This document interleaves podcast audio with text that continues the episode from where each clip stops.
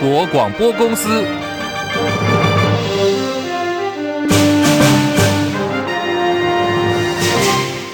大家好，欢迎收听中广新闻，我是黄丽凤。新闻开始，先来关注的是杜苏芮台风的最新动态。好，我们先引用的是气象达人彭启明博士的说法，说今天晚间会比较麻烦，因为中度台风杜苏芮呢，在今天是最靠近台湾的，暴风圈已经涵盖了南部跟东南部的陆地，陆上警戒范围包括有苗栗以南十四个县市。目前气象局是针对了十个县市发出了豪大雨特报，台东恒春地区。持续有强风跟豪雨，宜兰花莲、台东豪雨不断。气象局记者罗亚颖说：“那在今天下午过后的降雨呢，南部的降雨也会慢慢的增加。”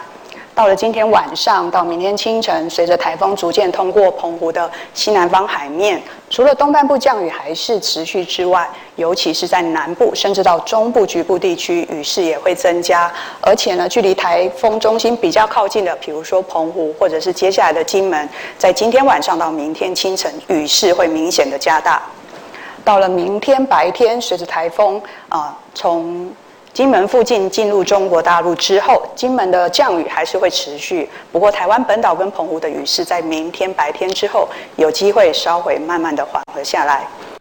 气象粉专表示，现在杜苏尔台风正在进入组织的重整阶段。南台湾的风雨到了下午还有傍晚呢，风雨都会更加的增强。中南部地区预估要到明天的中午左右才能够完全的脱离台风环流的影响。气象局说，第六号台风卡努也在预备喽，预估是在今天晚间会生成。不过现在跟杜苏尔台风的距离还算是相当遥远，所以不会有互相影响的情况。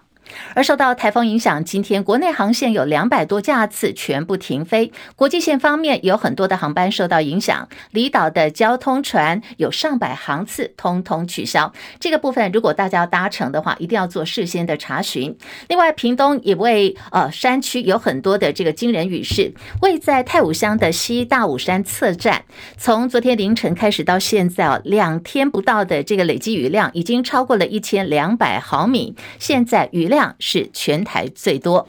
二零二四总统大选传出有阵前倒戈的情形，红海创办人郭台铭早上出席了新北土城顺圣宫的关圣帝君圣诞千秋法会，民众在现场呢高喊是郭总统动算，现场好像是郭董的总统竞选造势大会。根据 ETtoday 的报道说，先前力挺侯友谊不遗余力的立委参选人新北市议员林清杰，不只是全程都紧跟着郭台铭，而且现场他发送的扇子还注明立委支持林清杰总。统力挺郭台铭，他还陪着郭董参加支持者见面会，被媒体形容说疑似倒戈。而林金杰致辞的时候还盛赞郭台铭一生在土城经营红海，把收入分享给员工，退休之后做公益，还买了 BNT 疫苗，推崇郭董就是为了台湾的未来，为了台湾的下一代，提出了零到六岁国家养，高呼郭台铭想要为台湾做更多事，要大家一起来支持郭台铭。今天郭董人回到了土城。去拜关公，媒体如影随形。有媒体就问说，日前郭台铭竞选办公室的执行长侯友谊竞选办公室的执行长金普聪爆料说，郭董有问他是要当 king 还是要当 kingmaker。郭台铭呢，今天回答媒体这一题的时候，态度很不以为然。他回酸了金普聪说，这个想法太落伍了。不是，不是，对，我不是说我，我是说有人提提出这个问题。我觉得台湾已经进入到民主社会。三十几年了，怎么会有人有想要当 kingmaker 这么落后的思想？我觉得这个想法太落伍了。所以你要当 king 啊？谢谢，不是，不是，不是，我不是说我，我是说有人提提出这个问题，这简直是太落伍了。媒体也在追问说，是否呢？郭台铭有跟立法院前院长王金平联络？郭台铭说，王金平这辈子永远都是我的关公兄弟，我们都祈求台湾能够国泰民安。来看台北股会的最新动态，外资归队大举力挺，在今天台北股市金融权值股持续发烫，盘中呢强涨有百点之多，台北股市重返了一万七千两百点，出口商抛汇需求也带动了新台币持续的升值，新台币盘中升破了三十一点二元，晋阳有将近一角之多。这里是中国广播公司。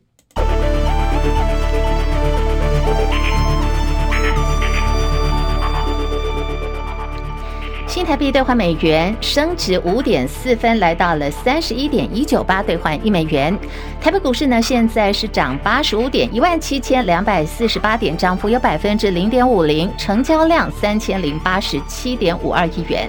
柜台指数涨二点三一点，两百二十一点八八点，涨幅有百分之一点零五。日本股市上涨两百三十六点，三万两千九百零五点，涨幅百分之零点七二。韩国股市今天表现相当不错，来到两千六百一十一点，涨幅百分之零点七四。港股大涨了两百九十七点，一万九千六百六十点，涨幅百分之一点五三。大陆股市上海综合指数上涨十一点，三千两百三十四点，涨幅百分之零点三七，在上海综指呃。深圳成指方面呢，一万九百九十二点，上涨二十三点，涨幅百分之零点二一。印度股市上涨六十二点，来到六万六千七百六十九点，涨幅百分之零点一零。国际汇价方面，欧元兑换美元一点一零九五，美元兑换日元来到了一百四十点零二，一美元兑换七点一三一九人民币。黄金价格最新报价每盎司一千九百七十六美元。以上是最新的财经资讯。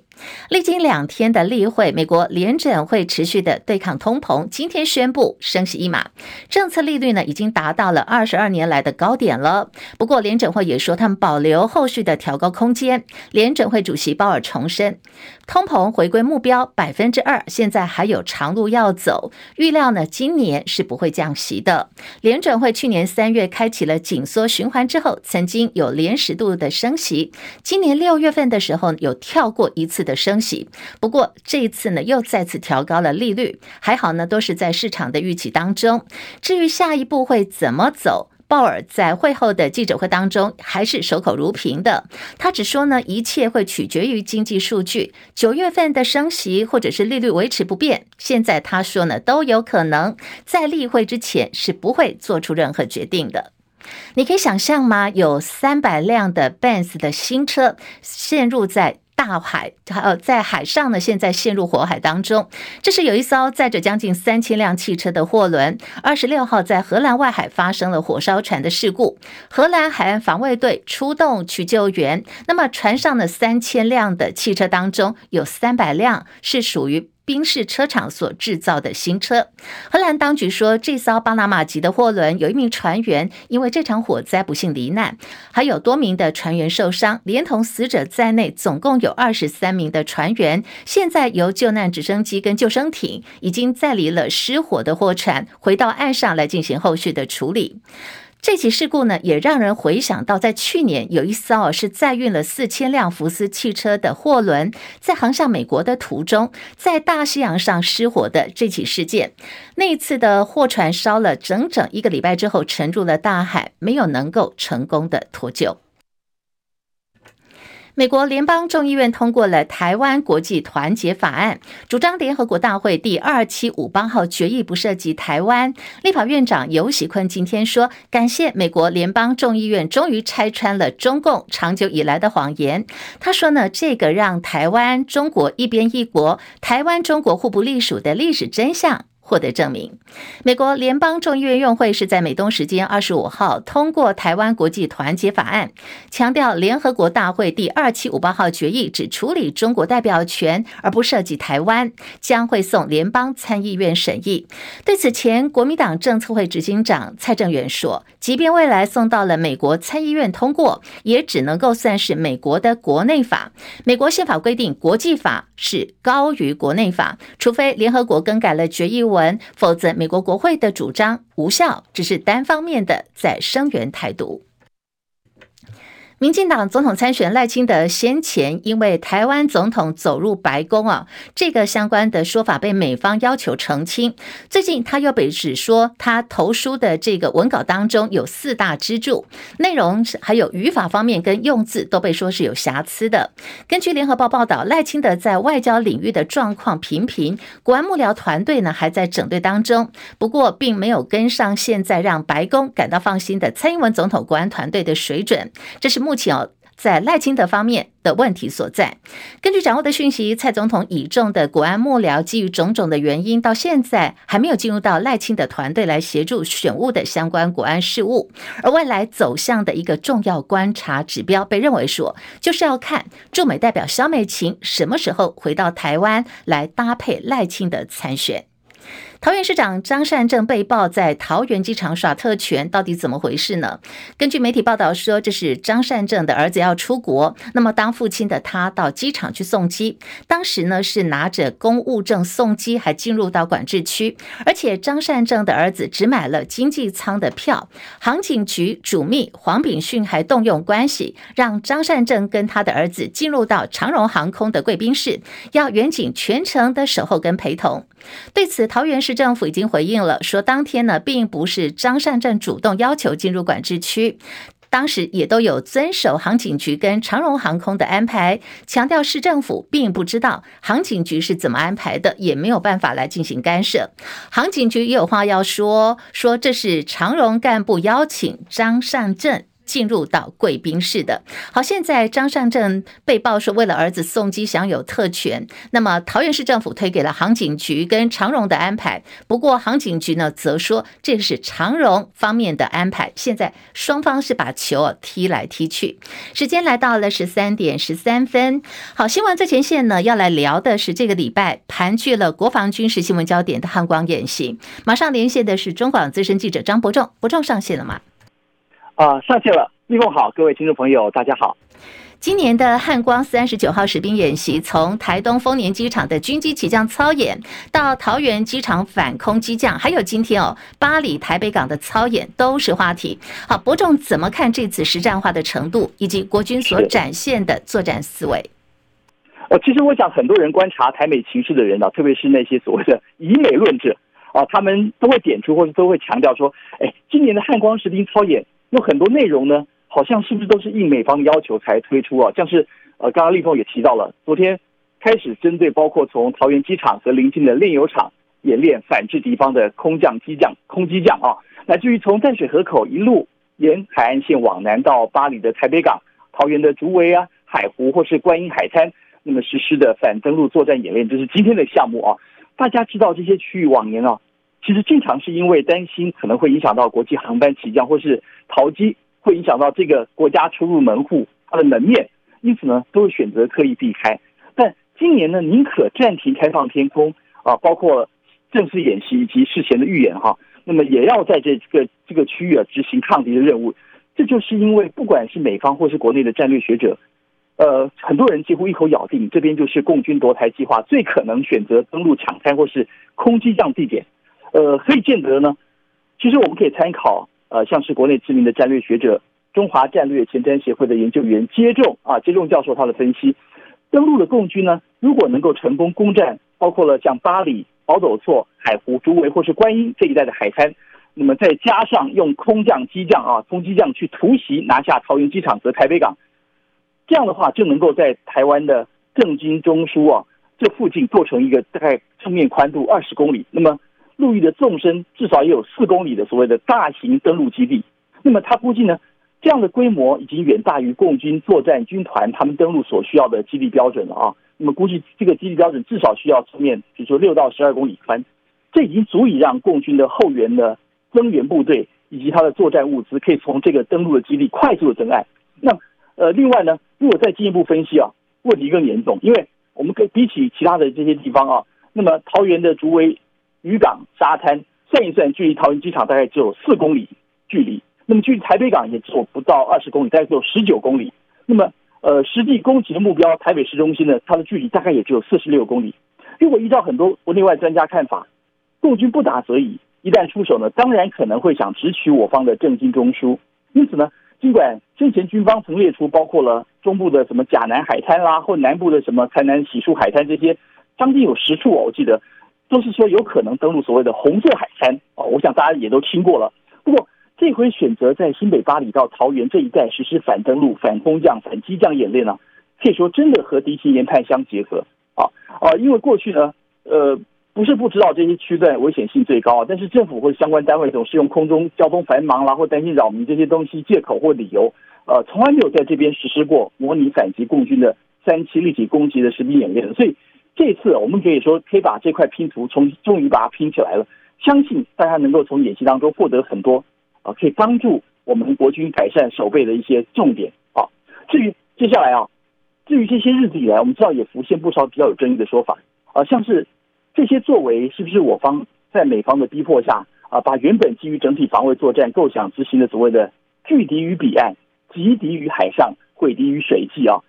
呃，到最后改成直接把重点放在歼敌于滩岸，甚至有些以美论的说法还强调，那些可以强化我国军队海空战力的一项，甚至是可以延伸对敌方打击范围的一些先进武器，我们都已经买了，都已经下单了，但是全都延迟交货，却改卖一些什么什么火山布雷车啦，或是单兵肩射式这个刺针飞弹，或是呃这个三零公里机炮弹弹药，这些好像都只着眼于。已经共军啊，共军啊，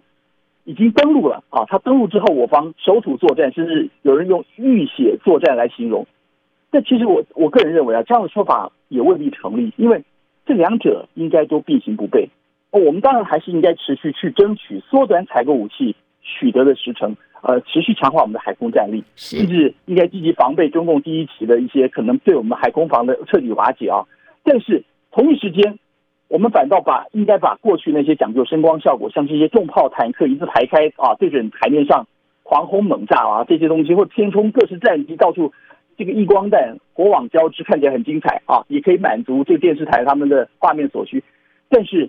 坦白说，这些华而不实的作为啊，除了把一些库存的弹药稍微耗掉之外，对实际防防守帮助并不大。反倒今天的演练。或者这次汉光演习演练比较趋近于实战的，没有错，是有有有很明显的改进。是是，好，伯仲留步哈，要我们要有个问题想要问，就是哎，这一次好像还是没有看到无人机的科目哎，因为在去年汉光三十八号的时候没有看到，那今年三十九号好像这个部分的科目还是没有。可是其实无人机跟这个 AI 的部分在战场上现在成为主角，尤其俄乌战争哦，这个部分就展现的很明显了。那伯仲怎么看呢？因为像前空军副司令张。严挺中将就说：“我方这样的作战思维是非常危险的。”最后一分钟，嘿，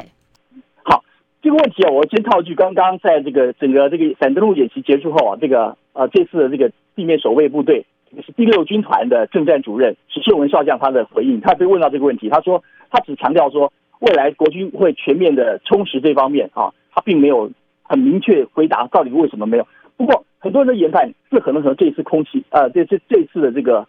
天气不佳有关，我们知道这次连很多在这次反登陆作战当中，连正式的战机啊，他们可能就是因为天候关系都取消了到现场过来啊。那么，所以更不要说那个更轻型的无人机，在这种强风之下要执行任务，可能会非常困难，甚至可能会让大家看了被吹得东倒西歪。所以，事实上，无人机投入战场也有它一定的条件限制。所以，这部分倒是我们可能不需要对军方如此苛责啊。这部分作战计划如果有在安排，有在进行。甚至于也可以要求他们提出一些书面说明的话，我想未来可能大家看到的会是更完备，而且更让大家更放心的一些作战准备。好，非常谢谢伯仲的观察还有分析。那么刚刚也提到，国防部针对说外界在质疑为什么这一次汉光没有看到无人机科目的这个操演，国防部的回答是会全面的充实。好，会全面充实这个话讲白话文就是在未来再值得期待吧。好，我们继续来看的是在今天的影艺焦点喽。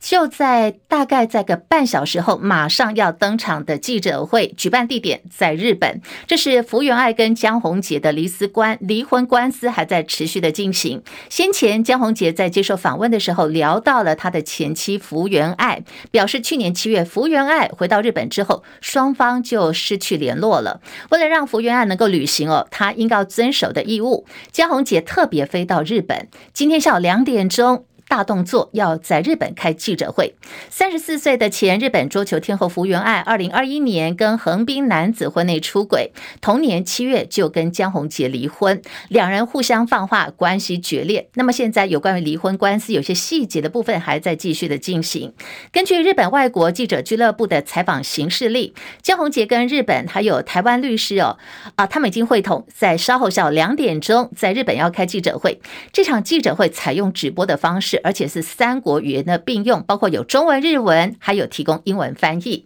对于江宏杰直接诉诸舆论跟媒体，福原爱在今天凌晨两点的时候呢，也发出两百零八字的声明，他说要请江宏杰不要违反。法官的要求，好，只是这样讲，但是法官到底要求什么细节的部分，福原爱就没有进一步的说明了。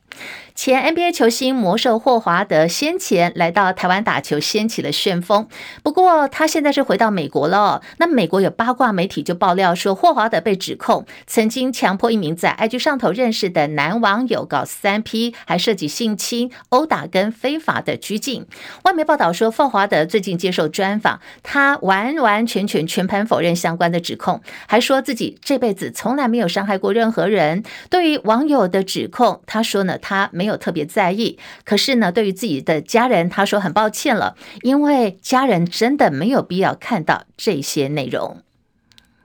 成都世界大学运动会明天就要登场了。台湾代表团昨天下午已经在选手村升起了会旗。这一届呢，我国总共组成了三百一十九人的代表团到大陆参加比赛，两百一十名是选手，而代表团成员还包括有教育部的次长林腾蛟、体育署长郑世忠。这是二零一三年体育署成立以来第一次有教育部的官员出席了世大运代表团的升旗典礼。大陆外交部发言人华春莹说，大陆国家主主席习近平会出席开幕式，也会跟到大陆出席开幕式访问的印尼等外国领袖举行双边的活动。成都市大运原定二零二一年就应该要进行的。不过，因为期间受到了新冠肺炎疫情的影响，两度就宣布延后举办。最后拍板呢，是从明天开始会进行到八月八号。这届是大运总共有来自一百七十个国家地区一万多名的选手跟官员参与。台湾部分，我们刚刚提到三百一十九人的代表团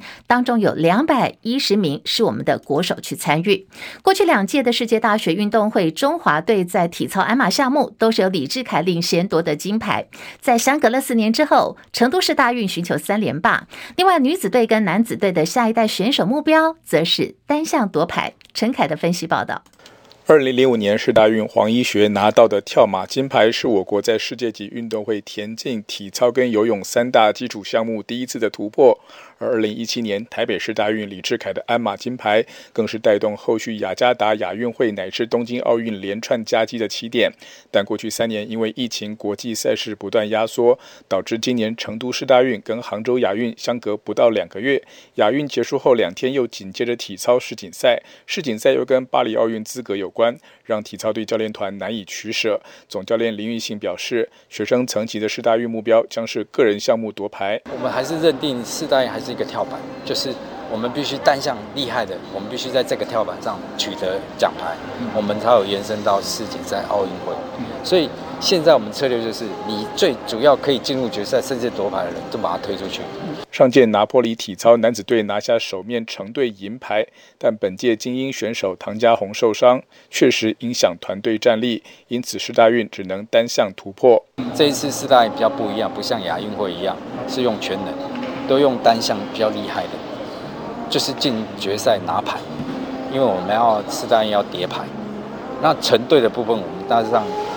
不是很好，也不是很不好，但是就是没有考虑到要团体。个人最受瞩目的自然是李志凯的三连霸，无论如何都是最后一次世大运。觉得我会在享受比赛多一点。最后一届的世大运，不可能人生再重来，享受当下，享受比赛，我觉得这可能是我会比较在意的。那我也不希望把自己压力扛得太重。吊环的林冠仪已经拿过亚锦赛前三名，吊环跟全能都是机会。而女子队教练蔡恒正表示，亚锦赛拿下首面成队铜牌，结束上半季，下半季三项大赛主力阵容不变，丁华田跟赖品如的平衡木以及跳马的吴信芬仍然是希望所寄，动作会随着赛事跟对手临场水准有所调整，但基本成套规格都差不多。虽然说号称世界大学，但应该竞争没有亚运会强。那一样我们在平衡木跟团体跟跳马上面，可能就是要力求。争取这样。体操强权看待世大运各有不同，譬如中国大陆过去从来不参加世大运，但今年毕竟是地主，就挑选国家队退役回省队的选手组队，也有一定水准。日本队则派出一军去成都。各国派队参差不齐，平衡木跳跃动作临场变数大，就看选手能不能够把握机会站上颁奖台。中广记者陈凯在左营报道。好，提到了世大运啊，明天晚间八点钟要在成都正式的开幕。开幕式呢有一些表演哦，那我们现在有一些这个表演内容提供给大家，看起来应该是蛮精彩的。就是会有一个十五分钟的开幕表演，安排的是太阳神鸟会贯穿整个演出的主轴，而且会有猫熊飞空成为亮点。全体的演员都是志愿者，都是呃百分之九十九都是大学生来担纲演出，并没有去请著名的歌手。或演员，那么高空表演的部分，因为考虑到安全问题哦，所以会有专业人士来担纲。好，对于这个世大运，如果您对于体育赛事有兴趣的朋友，在明天晚间八点钟，成都的开幕式呢，大家可以锁定来观看。另外，二零二四的巴黎奥运现在倒数呢三百六十五天了，为了举办别开生面的奥运，现在法国卯足全力正在赶工一些场馆的设施。根据法国媒体报道，现在在巴黎奥运面对的是三大挑战。包括了这个安全啦、交通还有住宿问题。巴黎奥运会即将在二零二四年的七月二十六号到八月十一号举行。根据《巴黎人报》昨天所发布的民调，百分之五十八的法国民众认为奥运呢会为法国带来正面的形象。而法国总统马克宏也说了，巴黎奥运一定会好好的准备妥当，欢迎大家呢到时候到法国巴黎来看这个奥运会。新闻最后来看天气哦，中度台风杜苏芮今天最靠近台湾了。好，暴风圈呢已经是涵盖了南部跟东南部的陆地。我刚刚也看了最新的卫星云图，它现在的速度移动速度有比昨天快一点。不过路上警戒范围还是有十四个县市哦，包括在苗栗以南总共十四个县市。气象局也发布了豪大雨特报，花莲、台东跟屏东的朋友超大豪雨警戒。中国广播公司。